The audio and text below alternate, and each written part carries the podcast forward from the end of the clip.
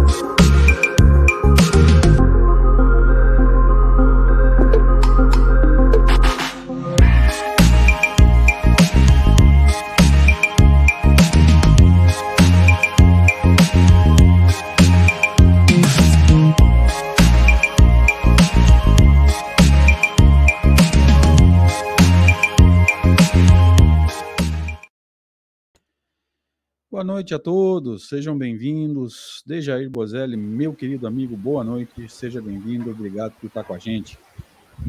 Boa noite, meu caro André, seja bem-vindo também, eu que agradeço. Boa noite a todos, sejam todos bem-vindos. Vamos logo passando para a nossa prece, então, de abertura, para a qual eu convido a todos. Deus nosso Pai, de infinito amor e bondade, cá estamos nós uma vez mais reunidos para mais um encontro de estudos sobre o Livro dos Médiuns, uma das obras fundamentais da doutrina espírita que nos foram legadas pelo teu missionário Allan Kardec. Nós agradecemos, como sempre, Senhor, por todas as bênçãos da vida, por mais este momento de aprendizado, de encontro, de troca de ideias. E pedimos, em nome de todos nós que nos reunimos nessa noite, que possamos contar com o apoio imprescindível para nós de bons espíritos, que possam nos amparar, nos intuir, enfim, que possam nos ajudar no bom desenvolvimento desse trabalho, desse estudo. Muito obrigado, Senhor. Que assim seja. Que assim seja. Graças a Deus, meus queridos amigos, sintam-se todos abraçados, né, mesmo que virtualmente. Nossa gratidão a cada um de vocês aí que em plena segunda-feira, 10 horas da noite, Diz que a segunda é o dia da ressaca, né? Em pleno dia da ressaca, a galera tá aí 10 horas da noite estudando com a gente. Obrigado, obrigado de coração pelo carinho, pela presença, pela amizade e por tudo que vocês têm feito pela gente aí, inclusive as vibrações, as boas vibrações, os bons fluidos enviados através dos bons sentimentos e as orações de vocês também.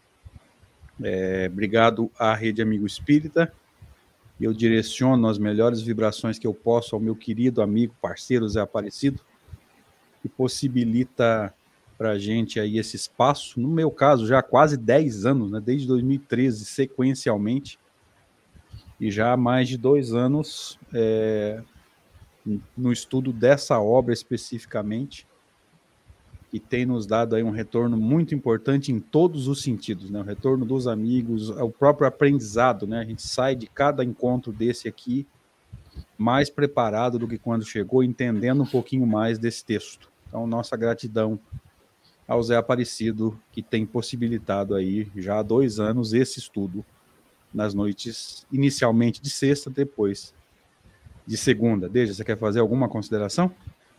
Assumir as suas palavras, expresso também aqui meu agradecimento à Rede Amigo, ao companheiro Zé, e também agradeço sempre, né, como sempre agradeço aqui a todos aqueles que se juntam a nós aí, que participam conosco, que nos ajudam, que nos enviam seus pensamentos bons. Muito obrigado a todos. É, uma coisa que a gente nem sempre lembra de pedir aqui, né, Deja? Se você puder, nós estamos em 35 pessoas, já 36, é, se inscreve aí no canal, gente. A Rede Amigo no canal principal tem mais de 400, está tá próximo de 450 mil pessoas, talvez já tenha até, acho que já atingiu, inclusive, 450 mil inscritos, isso é muito bom. É, deixa o seu like aí no vídeo, deixa o seu comentário, né? Vamos incentivar, gente, é, a gente a aprender.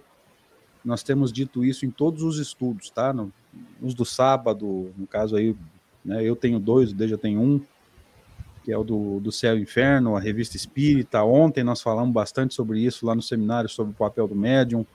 Hoje a gente repete, deixa o seu comentário, se você concorda, se você discorda, por que, que você discorda, para a gente aprender a usar o método de Kardec, né? Você publica, que é o caso do nosso vídeo, e depois fica atento à repercussão e talvez em cima do seu comentário lá no vídeo, a gente precise rever conceito, a gente precisa rever, repensar algumas coisas, né?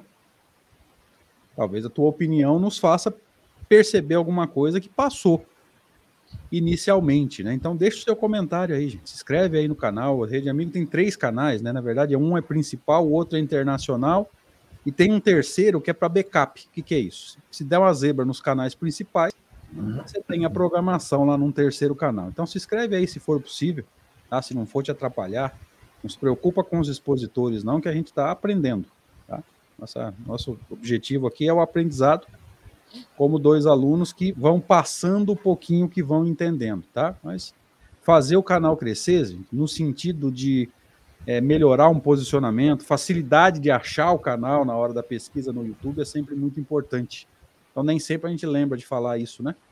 E o nosso abraço também, né, Deja, a todos os amigos que estão é, no Facebook da Rede Amigo, é, no, no, Instagram da Rede Amigo. A gente nem sempre lembra de agradecer, gente. Obrigado, tá? Obrigado pela presença. Deixa aí seu comentário na postagem. E se quiser deixar lá no. Olha lá, a Carla está nos ajudando, 453 mil inscritos. Carla, obrigado pelo retorno aí, gente. É gente pra caramba. É. Que maravilha, né? Um dos maiores canais, canais espíritas do mundo, se não for o maior, dos canais assim, sérios, né? Que produzem material. Tem canal que tem. Eu já vou dar uma goelada já. Eu não aguento. É, Sobreirada. Tem, tem, tem canal que tem mais do que isso, gente, mas é bezerro mamando, viu? O que é isso? Ele sai baixando o conteúdo dos outros aí, posta lá e tem muito mais inscrito. E tem canal que tem muito mais do que isso também, mas é, é doido que falando abobrinha, infelizmente, é, tem gente que adora esse tipo de coisa, né? mas dos canais sérios, se não for o maior, tá entre os três maiores é, canais aí, números de inscrito aí, entre os canais espíritas. Ok? Deja, vamos nessa? Você quer falar mais alguma coisa? Não, vamos tocar. Vamos em frente. Então vamos lá, mostrando aqui o nosso conteúdo, o livro dos médiuns, segunda parte, chamado Manifestações Espíritas, primeira subdivisão, Teoria de todos os gêneros de manifestações, capítulo 5, manifestações físicas espontâneas. Não sei se é uma boa notícia ou não, Deja, mas eu estava criando os slides agora, meia hora atrás. A gente já está chegando finalmente, repito, não sei se é uma boa notícia ou não, mas nós estamos chegando finalmente ao final do capítulo. Eu achei que ia ser assim um capítulo de mais de uma encarnação, mas a gente está se aproximando do final agora. Ok? Beleza. Então a gente a gente inicia aqui o último slide do encontro anterior com um comentário de Erasto, né? Uma nota de Erasto. Ó, a Brigitte conversando abobrinha aqui. Deixa. E, não escapa, hein? Não, ela não, ela, ela não dá conta. Não. Enfim, é, esse é o último slide da semana anterior, então, para a gente iniciar e ir reconectando as ideias. Deixa, fica à vontade. Vou eu nessa, então. Era uma observação do Erasto. Né? É, ele não quer admitir que ele seja penosa, embora o seja, realmente, já que é forçado a realizar uma operação, por assim dizer, material. Aí ele está, essa observação entrou em relação a uma pergunta que o Kardec tinha feito, que é a número 11, né? Se o, se o fenômeno não exigia lá do espírito um, um sacrifício, né? Se não causava dificuldade para ele, né? E o espírito era meio, meio, sei lá, daqueles caras que gostam de contar vantagem, eu acho, né? Não nos causa nenhuma dificuldade, tarará, tarará. Aí o Erasto entra e fala assim, né? Ele ele está exagerando aí. Ele não quer admitir, mas é. É um pouco mais difícil, a operação é mais dificultosa, ele está explicando aí que é, é uma operação mais material, que dá mais trabalho, sem dúvida nenhuma, né? Bom, agora a gente vai entrar então, né, no trecho de hoje. Aqui eu vou pedir para os amigos que, te, que fiquem muito atentos, prestem muita atenção nesses textos que a gente vai estudar. Não sei se vai dar tempo de acabar hoje, provavelmente não dá. Mas é, o que vai ser dito por Erasto aqui, pelo Espírito, e o, o complemento de Erasto, é extraordinário. Estava preparando os slides agora há pouco, fui grifando algumas coisas, e a gente vai ter esclarecimentos extraordinários sobre o, o fenômeno de transporte nos próximos slides. Então vamos ficar atento, vamos com bastante calma, porque aqui a gente, se a gente conseguir entender alguns pontos aqui, o fenômeno físico no geral e o fenômeno de transporte especificamente vai clarear bastante, tá? Então, o primeiro slide do trecho de hoje é a décima pergunta, décima segunda pergunta. Kardec pergunta lá ao espírito: quais são as dificuldades que encontrais? E ele responde: nenhuma outra, a não ser as más disposições fluídicas que podem ser nos contrárias. Dá a entender, né, Deja, uma dificuldade, uma forma de dificuldade na combinação dos fluidos possivelmente atrapalhado, inclusive, por alguém ali que seja refratário ao, ao fenômeno. Ou, ou às vezes não, às vezes simplesmente dificuldade de combinação de fluido mesmo, fluido dele com o fluido do médium, né? É, eu creio que essa, esse seria o obstáculo maior, talvez o mais importante, né? Mas ele deve estar se referindo também, porque já foi dito isso anteriormente, né? A questão do ambiente, a influência do meio, que pode, pode haver né, essas disposições fluídicas contrárias a, a, que ele menciona, também podem vir de terceiros que se imiscuem no processo. Né? Todos os casos aí são possíveis, né, Deja? É, concordo uhum. contigo quando você fala que, a, que é muito mais provável que ele esteja se referindo aqui à dificuldade de combinação fluídica. Mas é. essa hipótese que nós trabalhamos aqui, né, da, da do ambiente e de alguém é, incrédulo, né, e que atrapalha a, a, combinação fluídica, também não é impossível, né? É, já foi dito antes aí, né? Sim. Então, seguindo, décima terceira pergunta. Esse slide ainda é meu. Como trazeis o objeto? Segurando-o com as mãos e aqui, Deja, vamos lembrar né, que é, nós já discutimos isso bem lá para trás. Os amigos vão entender isso com muita facilidade, porque a gente já sabe que o espírito não tem mãos, né? Se ele não tem órgãos, ele também não tem membros.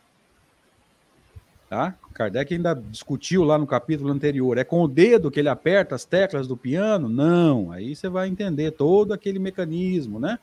Do fluido animalizado, vida factícia. Então veja, o espírito tem mão para segurar? A gente sabe que não. Aí vem a resposta do espírito: não. Nós o envolvemos em nós. Vai ser explicado um pouco mais à frente, me perdoem atropelar o processo aqui, que esse em nós não é no ser pensante, na alma, é no fluido que o envolve, que você conhece como perispírito. Então começa a entender aqui. Quando um espírito traz um objeto, ele envolveu esse objeto no seu fluido. Tá? O que, que vai acontecer com esse objeto a partir do momento que ele é envolvido nesse fluido? A gente vai ver nas próximas perguntas. Então, começa a entender esse primeiro ponto. Tá? É, o objeto é envolvido nesse fluido e depois desse envolvimento a gente vai ver nas próximas perguntas como é que isso funciona. Deja, complementa? Ah, é verdade. É, é, ele deu essa informação, nós o envolvemos em nós. E é claro, é só, só reforçando aqui, né, André? Talvez a, quem possa ter esquecido. Esse diálogo está sendo mantido pelo Kardec com um espírito pouco instruído, no caso, né? que realizava alguns fenômenos lá que ele foi testemunha. Então ele está perguntando, e o espírito não é totalmente capaz de explicar os fenômenos. Mas o Kardec conta com a assistência do Erasto, que intervém sempre que necessário, corrigindo alguma afirmação, trocando alguma ideia que o espírito deu errada, e assim por diante, né? Como São Luís fez em outros capítulos anteriores que nós já estudamos, né? Em que ele dizia, ah, ele não sabe direito como é que as coisas acontecem, mas na verdade é assim, assim, assim. Então aí entrava a explicação técnica para o fenômeno. Aqui, logo em seguida, tem uma nota do Erasto, que vai, vai clarear tudo, André. Vamos, vamos deixar para ela, né? Então vamos lá, vamos para a nota do Erasto, então.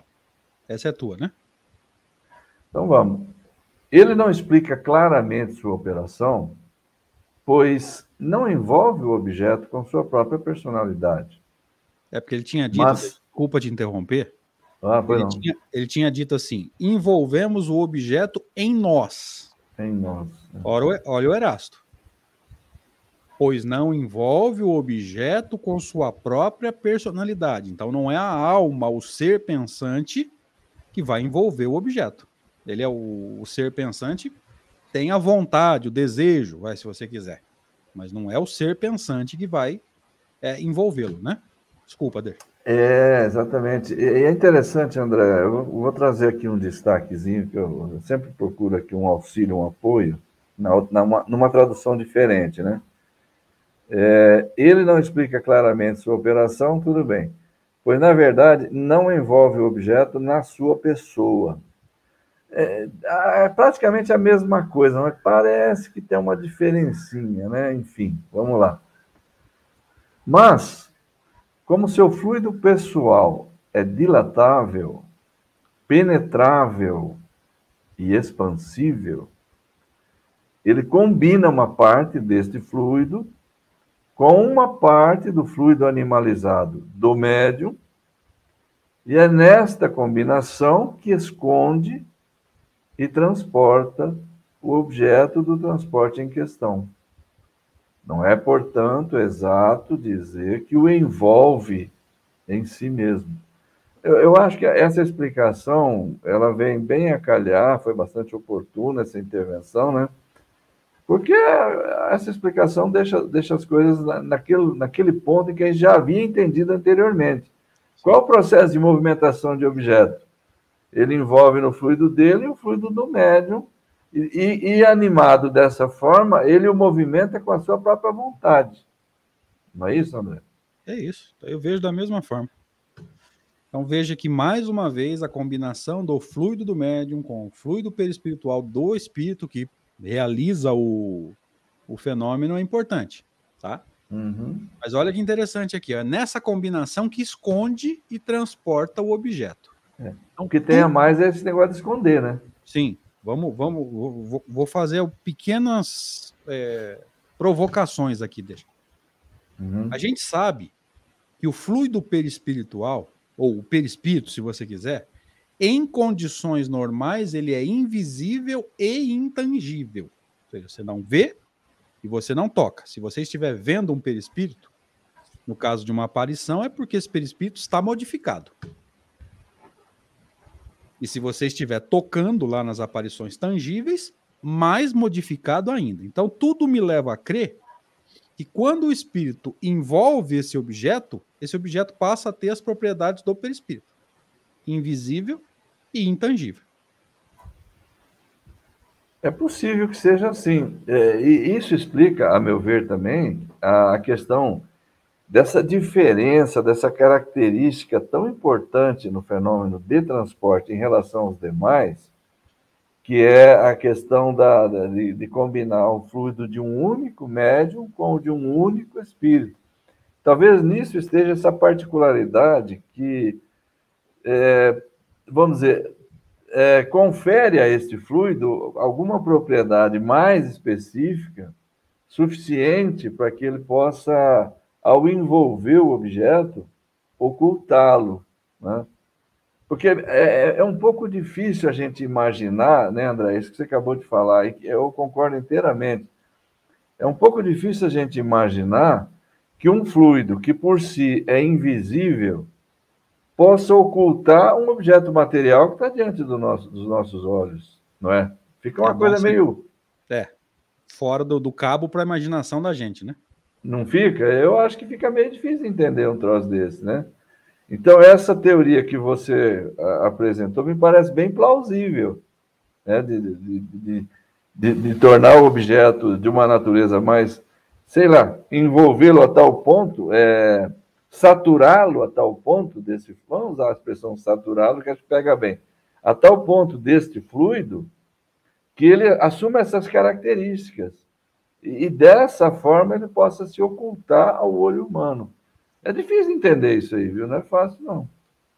Sim, é, como é, nesses 17 anos de movimentos de, de, de, de atividade espírita para mim, já é a quinta ou sexta vez que eu estudo o livro dos médios, você certamente já leu muito mais do que isso. Eu não sei por que cargas d'água, deixa.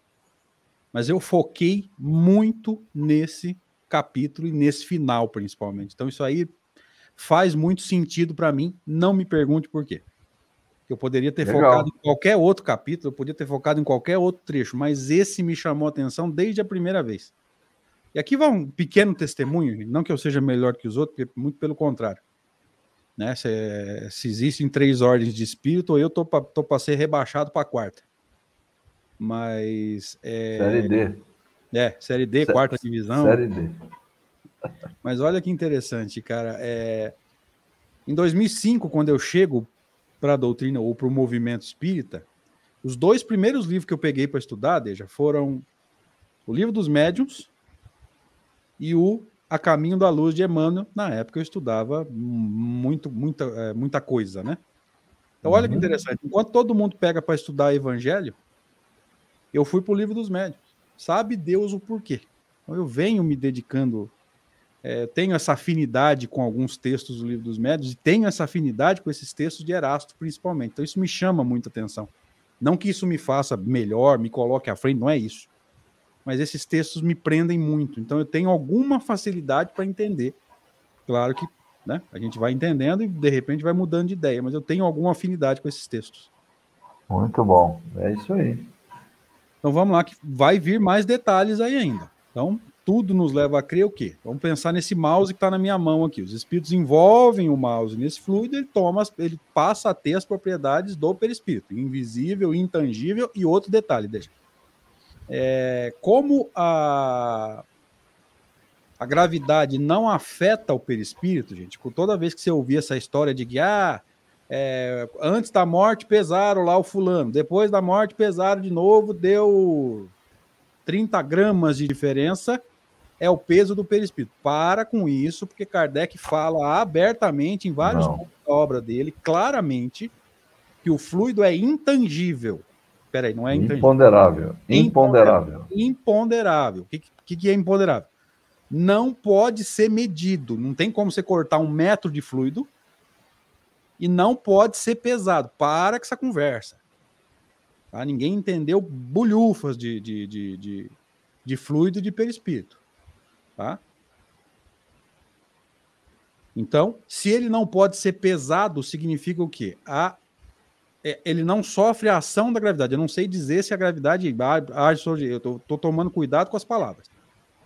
Mas é, ele não sofre a ação direta da gravidade, então ele não tem peso. Então, a partir do momento em que se envolve esse objeto, nós podemos trabalhar também com a hipótese dele, dele já não sofrer mais a ação da gravidade. E isso vai ser dito isso. Vai ser dito daqui a pouquinho. Tá? Então, estou uhum. jogando as informações aí para os amigos irem digerindo com mais facilidade. É que é, é que é onde aí eu acho que essa tese sua encontra maior, mais suporte ainda, nesse item que a gente vai ver aí. Sim. E aqui, só para os amigos entenderem, eu estou com o perispírito de uma garrafa na mão, viu, gente? Ó. É uma garrafa fluídica. Essa daí já está envolvida com aquele fluido, ela está praticamente invisível. Já. Ah, não sei nem como é que a água para aqui dentro. Ah, falando com o Deja antes de começar a palestra, o estudo, gente. É sensacional, cara. Dá a impressão que é uma garrafa fluídica mesmo. Ela está invisível. Por quê? Porque ela é da mesma cor do fundo verde aqui. Então ela, a garrafa desaparece. Fica só a correinha aqui. Se for verde, vai sumir tudo. Se você é, puser ia... uma camisa verde. Eu estava falando pro eu ia colocar uma camisa verde. E ia aparecer só do pescoço para cima e a ponta dos braços aqui, né? Achei muito divertido isso, cara. achei legal a gente descontrair aqui. Então vamos lá. Terminada a observação de Erasto, voltamos para as perguntas lá para o sujeito. Esse é meu, deixa? É. Décima quarta, traríeis com a mesma facilidade um objeto de peso considerável, 50 quilos, por exemplo? O peso, diz o espírito lá, nada representa para nós. Trazemos flores porque isso é mais agradável do que um objeto pesado e volumoso. Então ele está dizendo que o peso nada representa. Então, eu acho que isso nos ajuda a entender lá que uma vez envolvido pelo fluido, a gravidade já não atua mais. É agora que vem a nota, deixa? Eu acho que sim, quer ver? Trago, é, nota de Erasto, exato. Vai nela, você mesmo, porque Vamos é a então. sequência. Então o Erasto vai dizer o quê? Está correto. Ele pode ou pode trazer pode. objetos de 100 ou 200 quilos pois a gravidade que existe para vós é anulada para ele. Então, veja, não faz diferença nesse fenômeno se o objeto tem 100 gramas, 1 quilo, 10 quilos ou 50 quilos. Envolto no fluido, se o fluido não sofre a ação da gravidade, o objeto passa a não sofrer ação da gravidade também. Tá claro isso, gente? Pois a gravidade que existe para vós é anulada para ele. Uhum. Porque o fluido não tem peso, não sofre ação da gravidade. Ok? Vamos seguindo. Mas, ainda aqui, ele não percebe o que acontece. Ou seja, em mais um momento, o que Queraço está dizendo? Ele não sabe explicar o que está acontecendo. Vamos aprofundar? A massa, a massa de fluidos combinados é proporcional à massa do objeto. Eu fiz questão de grifar essa, desde essa informação extraordinária. Isso. Objetos mais pesados, você combina mais fluido. Numa palavra, a força deve ser proporcional à resistência. Gente, esse slide aqui é extraordinário no volume de informações esclarecedoras que nós estamos estudando. Tá? A massa de fluidos, ou seja, a quantidade de fluido que é combinada, lembra? Perispírito do comunicante, animalizado do médium, é proporcional à massa dos objetos, ou seja, os objetos maiores e mais pesados, você combina mais fluido. Numa palavra, a força deve ser proporcional à resistência donde se segue que, se o espírito traz apenas uma flor ou um objeto leve, é muitas vezes porque não encontra no médio ou em si mesmo os elementos necessários para um esforço mais considerável. Por que, que ele traz coisas delicadas? Porque nem sempre ele tem o volume de fluido para ser combinado suficiente para trazer um objeto maior. Acho que é isso, né, Deixa? Sim, eu, a mim me parece que o significado disso aqui é exatamente esse mesmo. Né? Como, como a quantidade de. Vamos falar em quantidade aqui. Sim. A quantidade de fluido, somando o dele com o do médium. E só, lembrando, só pode ser de um médium e de um espírito, raramente ele vai conseguir, para o fenômeno de transporte, por causa desse, dessa especificidade, né? Ele raramente vai conseguir a massa fluídica suficiente para um objeto maior, mais volumoso, né? Mais pesado, tal, né? É por isso que ele explica, por isso que ele traz uma flor, um bombom, uma joia, etc. Porque ele não, ele nunca ou dificilmente encontra.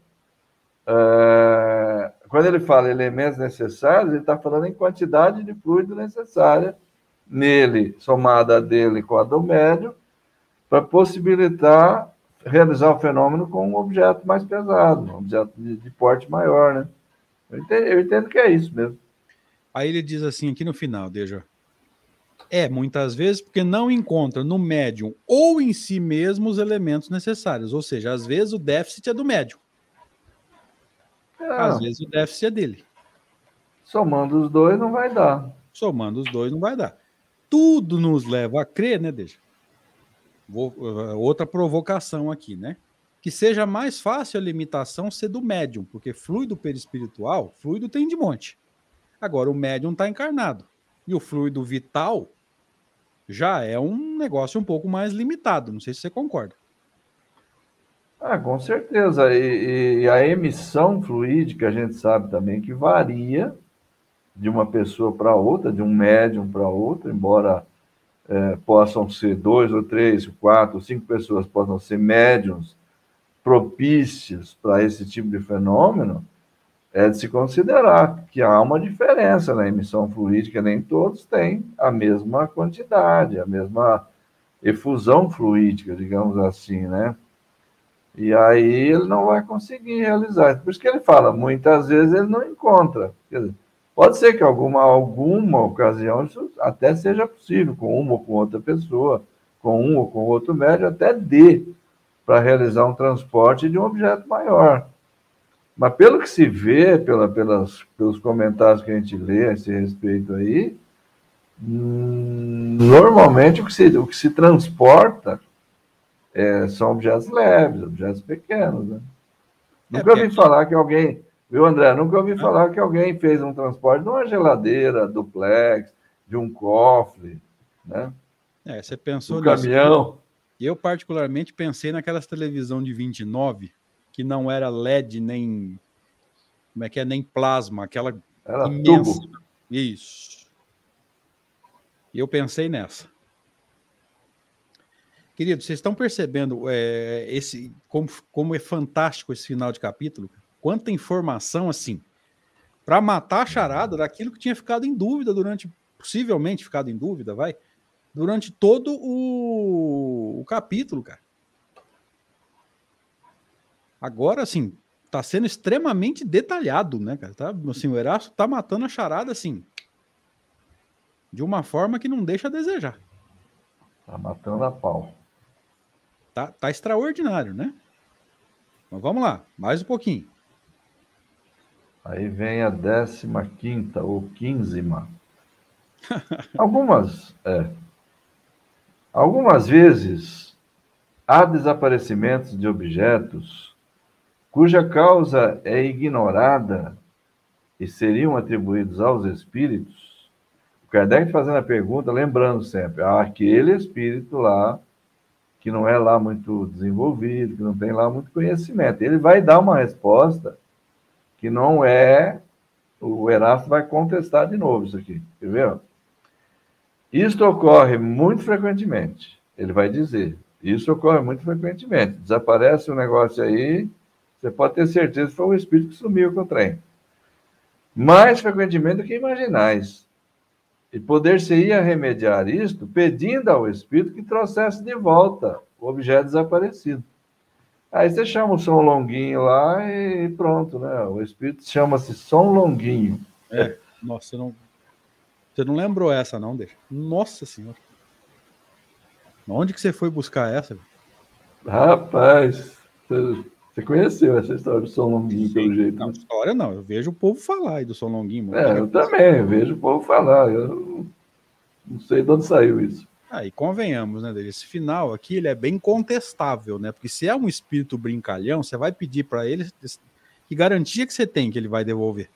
Ou vai fazer aparecer no mesmo lugar? Não, não, pelo amor de Deus, me traz de volta aquele anel que você levou embora. É, eu fico pensando aqui, Deja, né? Você criou a situação aí do anel, eu fico pensando assim, na hora de sair para trabalhar, some a chave do carro. É. E você entra num desespero, cara. Não pensou Pô, nisso? Acho, acho. A mulher perde a aliança. Pô, pelo amor de Deus, meu marido vai me matar. Onde você viu um negócio dele? Pois é. Então o Erasto contesta aqui. Veja, fica com, fica com você igual a outra, né? Faz a pergunta, é. faz a observação, pode ser? Só, só, só um comentário ainda sobre o som longuinho aí, André. Tá.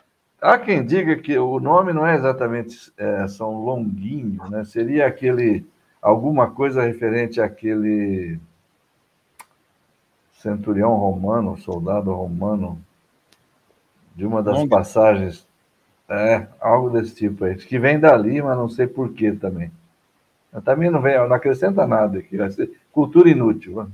Long nos outros vão falar longinos, né? Não sei qual que é. É, é. A, a também não sei que relação teria pois é. esse negócio de fazer aparecer alguma coisa. O que, que ele vai fazer aparecer? O que, que, que ele tem com isso? Não sei. É, é tem que dar três pulinhos, sim, é verdade. Você tá, a Luana está por dentro da história. Sem, sem, três pulinhos não funciona. Isso, aí já ferra o tornozelo, acha o negócio, mas ferra o tornozelo. É, machuca o joelho. Observação de Erasto. Aí, tá vendo? É verdade, mas. mas Conjunção adversativa. Vezes, é, o que é retirado é bem retirado. Pois certos objetos que não são mais encontrados em casa são muitas vezes levados para bem longe. Entretanto, entretanto, vem mais uma conjunção aqui. Uhum. Como o desaparecimento dos objetos exige quase as mesmas condições fluídicas que os transportes, ele só pode ocorrer com o concurso de médios dotados de faculdades especiais. É por isso que, quando algo desaparece, há mais probabilidade de que isto se deva ao vosso desleixo do que à ação dos espíritos. Que a gente volta àquela recomendação costumeira, tradicional do Kardec antes de procurar explicação, do ponto de vista espiritual, examine todas as possibilidades do ponto de vista material. Né? É muito mais fácil que você tenha realmente se descuidado, tenha esquecido de algum lugar, tenha trocado o lugar que guardava, agora você não consegue achar. Agora, ele também não descartou a possibilidade de que realmente o fenômeno possa ocorrer. Concorda, André? Sim. É, só para não perder a piada, Deja, Carlos Antônio, vê, dá uma olhada no, no, que você digitou aí. Não vou nem falar aqui, não vou nem pôr na tela para não expor você. Mas veja bem o que, que, você, o que, que você digitou aí. Mas vamos lá. É, no final, o que, que ele está dizendo, né, Deja? Como as condições são quase as mesmas dos transportes, se é raro o fenômeno de transporte, porque exige condições mais complexas, também não é comum, não pode ser se as condições são quase as mesmas. É. Também não pode ser comum o desaparecimento. Então é muito mais fácil, como você falou, né, Deixa? Você, é, eu, eu vivo fazendo isso. Chego distraído, boto chave do carro onde não era para pôr, onde eu não costumo pôr. Depois você vai procurar lá. Dificilmente você vai procurar lá, porque você nunca colocou lá. Eu, particularmente, vivo fazendo isso. Então, veja, mais uma vez, além de, de tudo, né, Erasto foi muito sábio e corrobora, como o Deja lembrou bem, é, a, a, tese de Kardec, né? Antes de achar que foi o espírito que desapareceu com o objeto, ou movimentou o objeto, ou transportou o objeto, descarta as causas físicas, né? Que em casa esses dias sumiu um cadeado com a chave. Faz já uns 4, 5 dias. Não, não apareceu. São Longuinho não São resolveu. Longuinho, São Longuinho não resolveu, não apareceu até agora mas eu tenho absoluta certeza de que foi porque guardamos em algum lugar diferente. E inadvertidamente, com a cabeça em outro lugar. E aí, quando você vai pegar, você vai naquele lugar que você sempre deixou. Ah, não está aqui. Ué, mas eu sempre coloco aqui, pô, né? Pois é. Ah, o Carlos Antônio dizendo, é o corretor. Então você falava do cadeado, não sabia se eu ria do seu ou ria dele. Quando ele falava que o corredor que o corretor que deixou ele na mão lá. Ainda bem que eu não pus na tela. É, Mas vamos três lá. Pelinhos, é... Três pelinhos, três pulinhos. É, é, é, acho que é isso, viu, Messalina? eu esqueci de dar os três pulinhos. Pois é. Né? Não achou Faltou. o cadeado, mas preservou o joelho e o tornozelo, né? É, porque eu tenho já esse problema, inclusive de coluna, ficar pulando muito. É.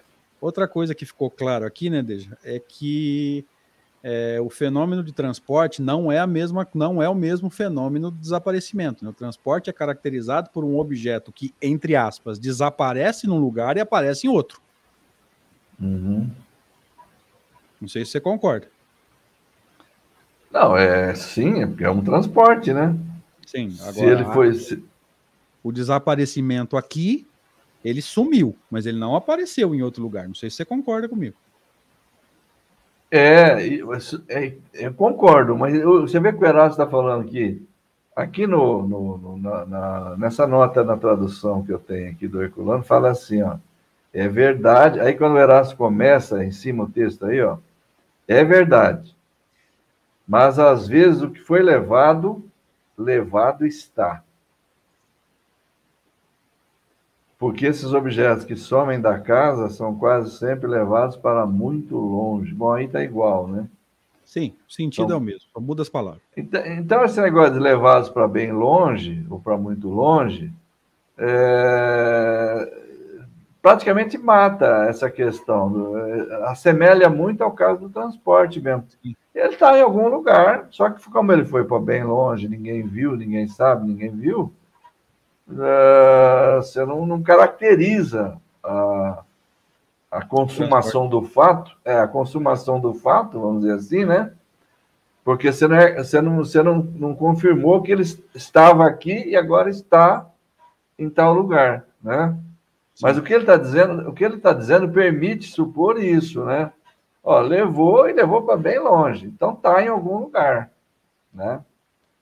Agora, eu acho interessante isso que você frisou anteriormente aí, que ele fala: esse desaparecimento exige quase as mesmas condições fluídicas que os transportes. Quase.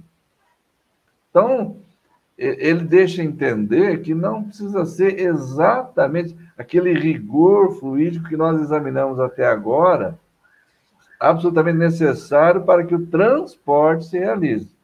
Então, você pode, às vezes, desaparecer o objeto é, sem aquela característica. Ou seja, lembra que quando nós estudamos a teoria das manifestações físicas, Sim. ali você pode juntar, você pode juntar uma série de, um conjunto, um grupo de espíritos, um grupo de médios, com uma quantidade maior de fluidos, tal, tal, e, e o, o, espírito movimenta o objeto, ele o arremessa, ele, ele o, enfim, ele o movimenta e, e essa, essa, essa condição fluídica, ele está dizendo que é quase a mesma, então não vai ser tão comum, então não vai ser exatamente como aquela que nós estamos, que eu estou tentando explicar aqui.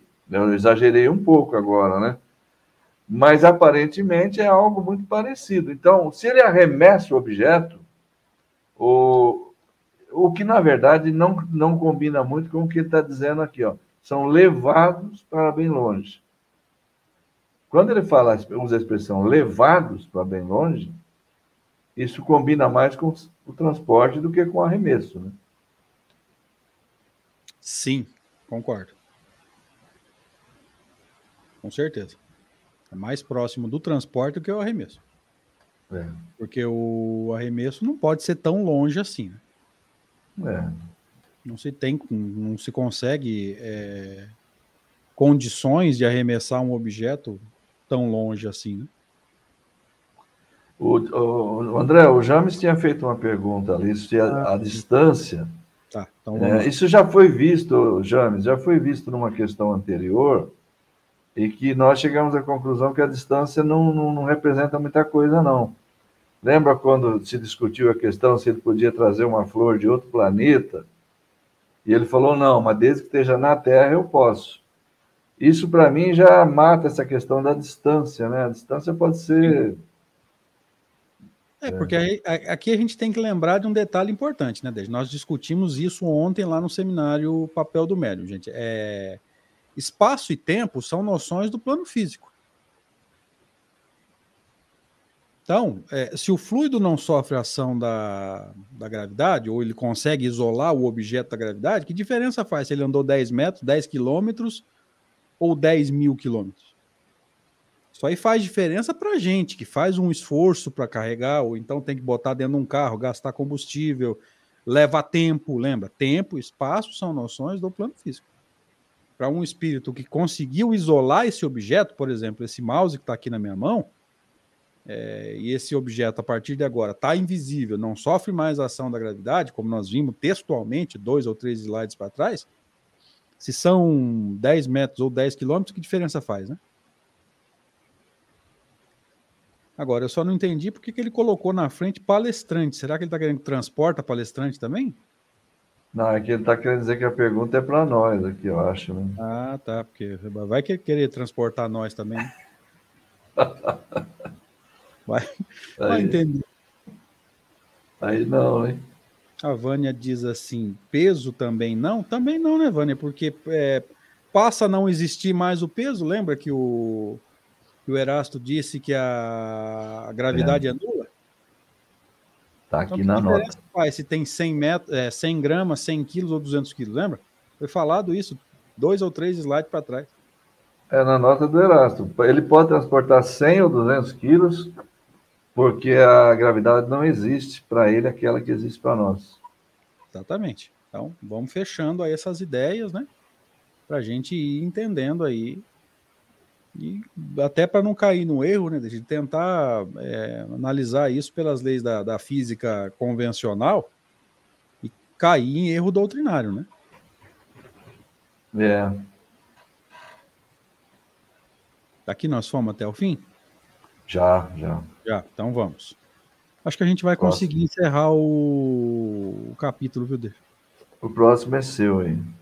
Décima sexta. Haverá efeitos considerados como fenômenos naturais que sejam devido à ação de certos espíritos? O que, que é natural, gente? Aquilo que a ciência formal já estudou. Aqui a gente não pode esquecer desse detalhe, tá? Ciência formal da época. Lembra que nós estamos aqui em 1861, 1862, tá? Vamos lembrar aqui, né, Deja, o que, que é natural, tanto para a ciência formal quanto para a ciência espírita. E a maioria vai se lembrar que lá no segundo capítulo da primeira parte, lembra do maravilhoso e do sobrenatural? O que, que Allan Kardec vai dizer? E aí eu dei uma pesquisada e descobri o seguinte: a, nesse ponto, a ciência espírita respeitou a filosofia da ciência tradicional. Tá? O, que, que é, o que, que é um fenômeno considerado natural? Aquele que foi estudado, descobriu-se as causas e as leis que regem aquele fenômeno. Então, se a ciência não sabe as causas e as leis, ele é considerado sobrenatural. Agora, aqui a gente precisa lembrar de uma colocação de Kardec naquele capítulo que eu acho assim sensacional. Ele diz uhum. assim: Acaso a ciência já nos deu a última palavra? O que, que ele está perguntando? Em 1860, 1861, 1862, a ciência já sabia tudo o que tinha para saber? Ou havia muito a ser descoberto ainda? Eu vou até atualizar, deixa. 2022, começo de fevereiro. A ciência já sabe tudo que tem para saber ou há muito a ser descoberto ainda? Ixi. Então, se há muito a ser descoberto, gente, segundo eu entendo essas palavras de Kardec, aí, deixa, você pode discordar se você achar que, que vale a pena. Ele está dizendo que não existem fenômenos sobrenaturais, existem fenômenos naturais cuja causa é desconhecida, mas não quer dizer que não tenha causa. Ah, sim. Não sei se você concorda. Sim, mas é o que ele diz mesmo. É o que, que a gente. É, ele, ali ele discorre exatamente sobre isso ali, né, André? Que é muita coisa tida como sobrenatural porque não se sabem, não se conhecem as leis que regem aqueles fenômenos. O Espiritismo descortinou um monte de leis naturais que não eram sabidas, né? É, por exemplo, os milagres, né? Aquelas, quando Kardec entra na, na, na análise dos milagres, é milagre do ponto de vista normal aí do pessoal, das religiões, enfim, porque o milagre em si, do ponto de vista teológico, seria algo ocorrido fora das leis naturais, algo que derrogasse às leis naturais. Então, o que, é que o Espiritismo vem? Ao explicar, através de novas leis que são reveladas, o porquê daqueles fenômenos, eles saem do domínio do sobrenatural e entram no domínio de coisas naturais, né? É isso que você está dizendo aí. Eu concordo perfeitamente. E aí a gente vai entendendo, né, Deja, por que, que esse capítulo está lá no começo do livro dos médicos. Ou seja, entendendo a lei dos fluidos, a existência de um ser pensante que tem um envoltório fluídico, a ação dos espíritos sobre matéria começa a tomar conotação de naturalidade, né? Por isso que ele vai dizer, os espíritos são uma das potências da natureza. Não são seres à uhum. parte. São seres que participam ativamente de muitos fenômenos aí. Agora a gente volta para a pergunta. Haverá efeitos considerados fenômenos naturais que sejam devido à ação de certos espíritos? Olha como que a pergunta muda de conotação, né? E aí vem a resposta do espírito. Vossos dias estão repletos desses fatos que não compreendeis. Porque não pensais neles, mas um pouco de reflexão vos faria enxergar claramente. Ele está dizendo que sim, que existe. Mas, salvo engano, Erasto dá uma, uma ajeitada na situação aqui, não dá? Ah, ele vai contestar. Vamos ver? Vamos lá. Mais uma observação de Erasto. Não atribuais aos espíritos o que é obra humana. Porém, crede na sua influência oculta, constante, que faz surgir em torno de vós mil circunstâncias, mil incidentes necessários ao cumprimento de vossos atos de vossa existência. Então veja que aqui ele está falando assim, não é para a gente atribuir qualquer fenômeno à torta e à direita aos espíritos, mas ó, crede na sua influência oculta e constante, que faz surgir em torno de vós circunstâncias. Então veja que ele caracteriza que muitas vezes os espíritos nos ajudam a criar circunstâncias, não necessariamente hum. fenômenos. Acho que o segredo está aqui. Perfeito. Você lembra que lá no, no capítulo do, do, do, Intervenção dos Espíritos no Mundo Corpóreo, que é o nono da segunda parte lá do Livro dos Espíritos, né? Tem um, um, um pedacinho lá que ele, que ele fala sobre a influência dos, dos espíritos no, nos acontecimentos aqui da vida. É, e ele fala que muitas vezes, um exemplo só, e que encaixa perfeitamente aqui, nisso que, tá, que o Erasmo está falando aqui, ele fala lá às vezes ele, ele, ele, vai fazer com que duas pessoas se encontrem, uma, uma toma um trajeto, a outra também, por, por influência oculta, essa influência oculta que a gente está cansado de estudar aí, né? Uma sugestão, de repente, uma ideia, ah, em vez de virar essa rua aqui, eu vou virar na outra, lá, tal, tal. Acaba encontrando com uma outra pessoa que vai parecer uma casualidade, Pode ser uma casualidade, mas pode não pode ser também. também. Pode também. Não dá para. Enfim, alguma coisa que vai, a outra poderá ter para dizer para esta aqui, ou vice-versa, que, que vai fazer que as coisas possam ter um, uma sequência diferente daquela que, que teriam se não houvesse esse encontro, né? Enfim, são mil circunstâncias mesmo, como está escrito aqui. E é bom a gente se apegar nisso, tá, gente? É fazer com que aconteçam circunstâncias, nem sempre fenômenos, né? É, e perceber também, desculpa, André, perceber também que no cumprimento dessas situações aqui, o livre-arbítrio nosso permanece intacto, integral. Porque a influência é oculta, né, André? Ela é oculta, você decidiu, o que o outro for te falar, você vai decidir, você continua ali, senhor absoluto das suas decisões. É, porque se o fenômeno não fosse oculto, vamos fazer esse complemento? Se o fenômeno fosse patente, ou seja, eu fosse um médium vidente, visse o espírito, o espírito falando, vai por aqui, é, meu livre-arbítrio ficaria até certo ponto limitado, porque eu ainda posso ver o espírito falando, vai por aqui, posso ir por outro lugar.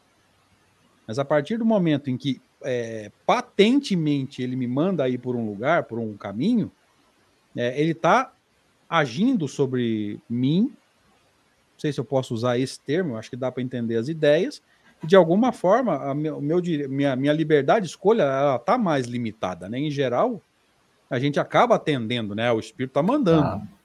Está ah, prejudicado. Está prejudicado nosso livre-arbítrio, tá? Uhum. Vamos voltando para cá, então.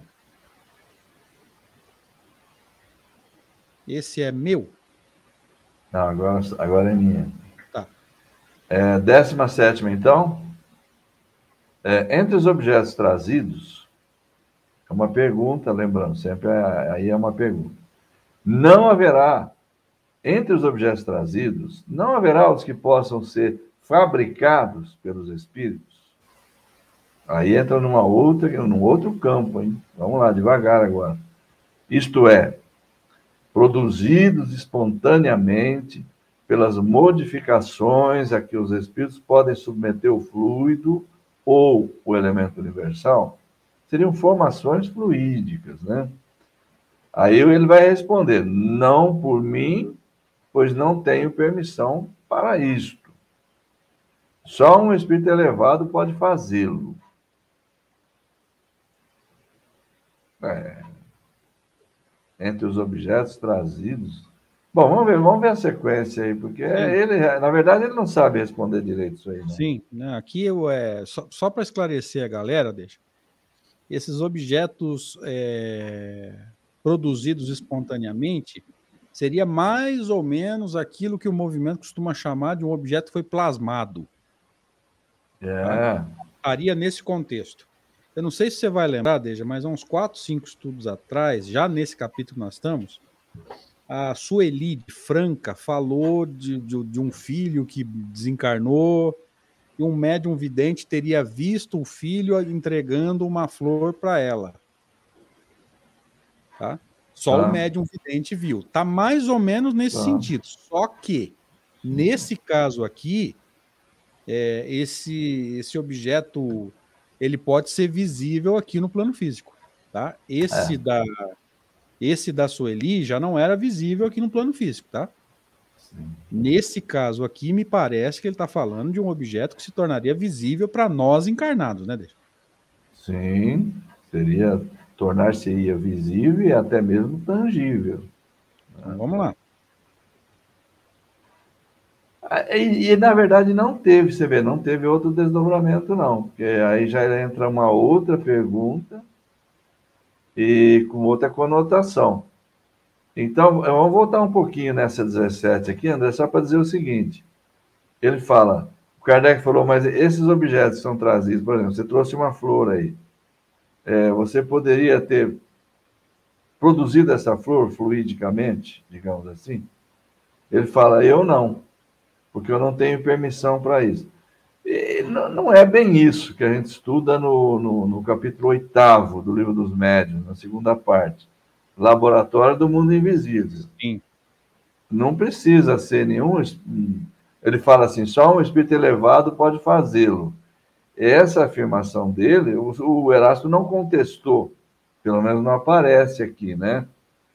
Mas não é a verdade absoluta, que só um espírito elevado pode fazê-lo. Não é, não. Uh -uh. E basta que você pense, o fluido vai se adaptar. Sim. O pensamento fazer, é um atributo vai. de qualquer espírito, não só dos mais elevados, né? Vai produzir o objeto, ele produz o objeto, sim. Sim. Vamos dar um passo à frente, então? Vamos lá na 18. Eu vou pedir permissão para os amigos aqui e ver se você concorda também. Vamos passar um pouquinho da hora para a gente encerrar o capítulo, aproveitar que nós estamos numa é, uma vibe só, muito legal. Só falta três perguntinhas. Né? Exatamente. Vamos, vamos tentar. Importa, vamos tentar. Vamos embora, por mim, sim. Então vamos lá, galera. A gente vai atrasar um pouquinho o final para a gente encerrar o capítulo, mas muito mais para a gente aproveitar esse, esse clima emocional de extremo esclarecimento, né? Tá muito proveitoso hoje, é por isso que a gente vai fazer isso, tá? Hum. Vamos lá, questão 18. Vamos lá, 18. Como é que outro dia introduzistes aqueles objetos no quarto, já que ele estava fechado? Nós já, nós já tratamos disso aqui numa ocasião anterior, tá? Agora apareceu a questão. E agora isso vai ficar mais claro. O quarto está fechado janelas, portas, tudo fechado, hermeticamente fechado. Como é que você vai fazer passar um objeto material? Não estou falando objeto é, formado fluidicamente pelo espírito, tá? Estou falando um objeto real aqui do plano físico, um bombom, o que seja, mas uma flor, mas uma flor verdadeira, uma flor material mesmo. Televisão de 29? É, também. Aí ele diz assim: Eu os fiz entrar comigo, envolvidos, por assim dizer, na minha substância. Flui. Ele volta a repetir isso, que não, não, é bem isso como já foi, já foi explicado, né? A nota de Eraço lá de trás, né? É, já explicou. Quanto a vos dizer mais que isso, não posso, por não ser explicável. Não é para ele, ele não tem condição de explicar. E, na verdade, não consegue. Você não consegue introduzir um objeto num, num, num lugar que esteja fechado, completamente fechado. Porque a matéria não atravessa a matéria. Não tem como. Ele não vai desmaterializar o objeto. O Erasto vai explicar isso agora, na sequência. Então, vamos lá. 19. Como fizestes para tornar visíveis esses objetos que um instante antes estavam invisíveis? Tirei a matéria que os envolvia. Então ele bota, envolve na, no fluido, torna ah. invisível, não sofre mais a ação da gravidade. Que é o fluido, né? Retirou o fluido, uhum. volta a ter as, as características normais, as, as propriedades normais. Tá claro isso, né? Tranquilo, o Erasto vai completar agora aí, ó. Não é a matéria propriamente dita que o envolve, ou os envolve, mas um fluido tirado. Metade do perispírito do médium, metade do espírito que opera. O comunicante, aquele que está fazendo a combinação e que tem a vontade, lembra, gente, é fenômeno espontâneo. Os encarnados não estão provocando, estão apenas participando tá? Mas não está provocando porque é um fenômeno é, espontâneo, tá? Uhum. Seguimos? Vamos lá. Vamos à vigésima, a pergunta feita ao Erasto. Essa está bem clara, não é mais aquele espírito, é o Erasto mesmo. Um objeto pode ser trazido a um lugar perfeitamente fechado. Numa palavra, o espírito pode espiritualizar um objeto material de maneira que ele possa penetrar a matéria. Tá, isso aqui que vai bater o martelo em cima daquilo que nós falamos. Esta questão é complexa. Com relação aos objetos trazidos, o espírito pode torná-los invisíveis, mas não penetráveis ele não pode romper a agregação da matéria, porque seria a destruição do objeto. Tornado este objeto invisível, ele pode levá-lo quando quiser e só liberá-lo no momento conveniente para fazê-lo aparecer. Tá, aí é uma coisa. Aí é uma coisa. Se a porta estiver aberta, a janela estiver aberta, tal, tal, esse objeto vai passar. Mas se tiver tudo fechado, ele não vai passar. Passa à frente. Vamos lá, agora que fecha. Com relação àqueles que compomos, acontece diversamente.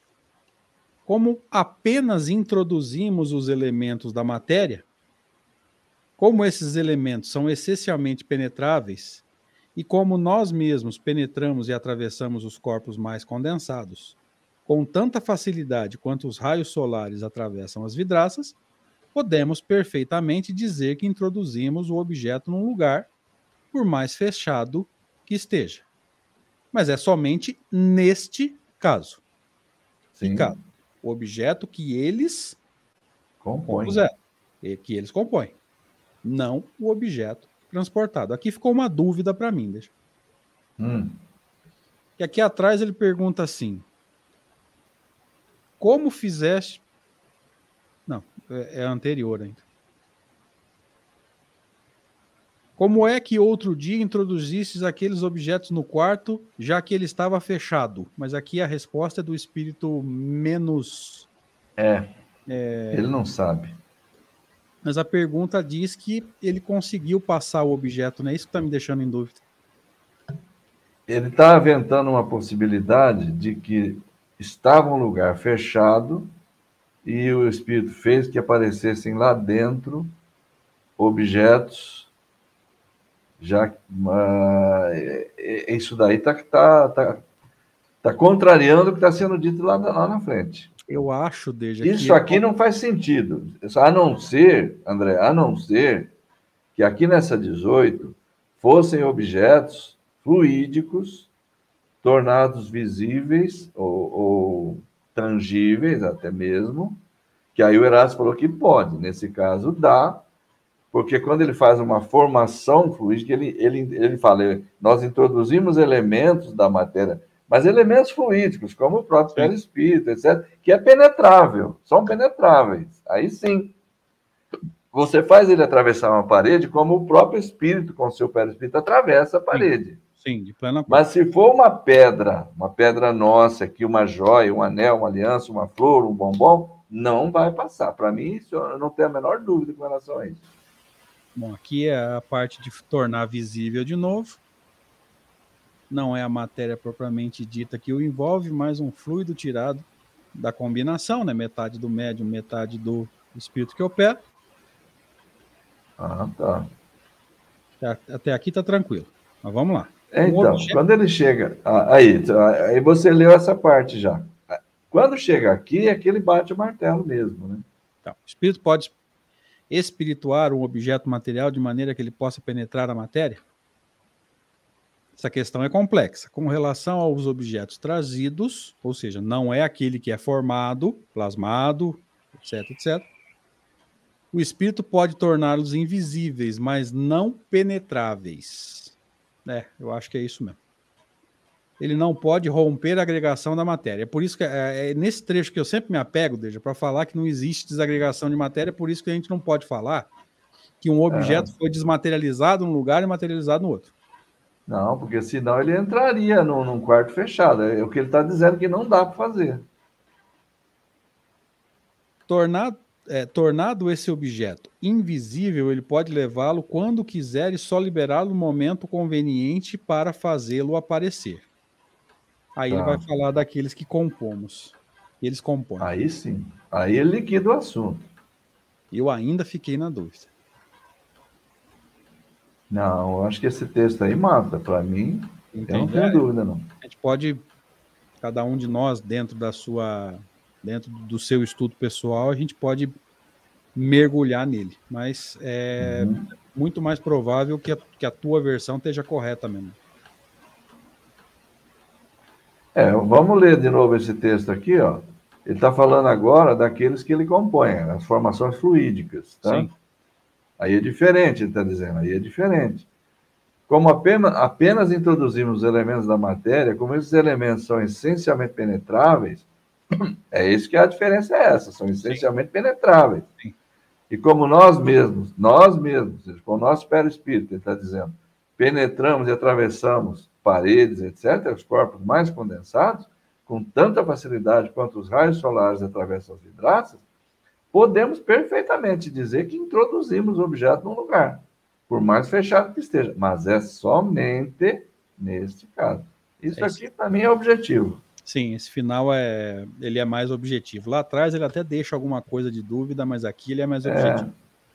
Eu fiquei com a impressão que lá atrás ele estava falando de objetos de formações fluídicas. Sim. E não outra... eram materiais. Ah, e outra, aquela questão 18 lá, é feita para o espírito lá, que não é tão conhecedor assim.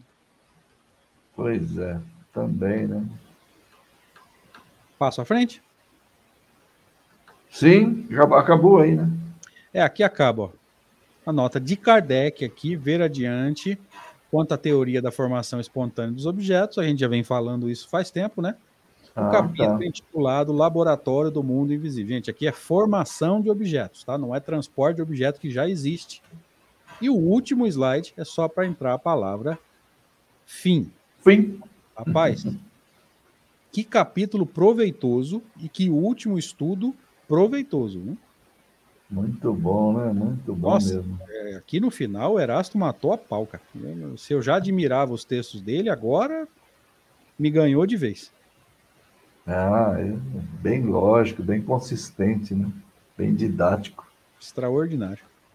Ele é tipo Kardec, né? Sim. Veja, quer fazer a sua, suas considerações finais? Perfeito, André. Muito obrigado aí pela parceria, excelente. Gostamos demais aqui desse trabalho. Eu acho esse trabalho muito bom, muito produtivo e me ajuda bastante a desenvolver um pouco mais de, de conhecimento, muito pouco, mas ajuda, né? Agradeço ao pessoal aí, amigos, que hoje também participaram, como sempre, de uma forma bem efetiva, trazendo observações consistentes, pertinentes, é, esclarecer, ajudando a esclarecer. Muito obrigado. Grande abraço e boa semana. Valeu, Deja. Obrigado por ter aceito o convite. Pode ter certeza que você acrescenta muito a esse trabalho. Tá? Fico muito feliz de tê-lo como parceiro. Obrigado, Rede Amigo Espírita, pelo, pelo espaço, obrigado a cada um dos amigos aqui, praticamente 60 pessoas aí, maior parte do tempo, estiveram conosco e esse capítulo foi extremamente esclarecedor, eu saio assim muito feliz. E semana que vem a gente começa um outro capítulo, beleza? Valeu, gente, obrigado, até a próxima, se Deus quiser. Não posso esquecer de colocar a vinheta de encerramento. Um abraço. abraço.